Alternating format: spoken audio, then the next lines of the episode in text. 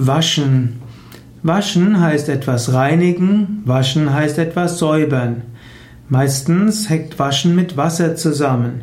Vermutlich hat tatsächlich Waschen etwas mit dem Wort Wasser zu tun.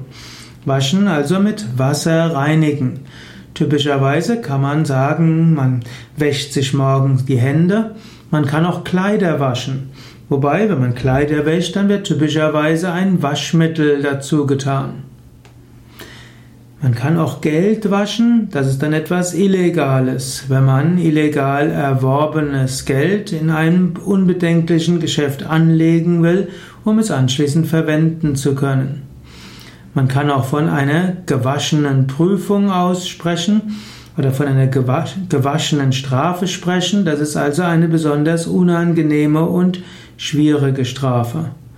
Man kann auch seinen Charakter waschen. Das wird zwar seltener verwendet, man spricht mehr von innerer Reinigung im Yoga, aber man kann eben auch sagen, ja, Reinigung und inneres Waschen ist gerade auf dem spirituellen Weg wichtig. Denn Yogis sagen, in Wahrheit bist du reines, unendliches Selbst. Wenn du dich reinigst, dann wirst du deine wahre Natur erfahren.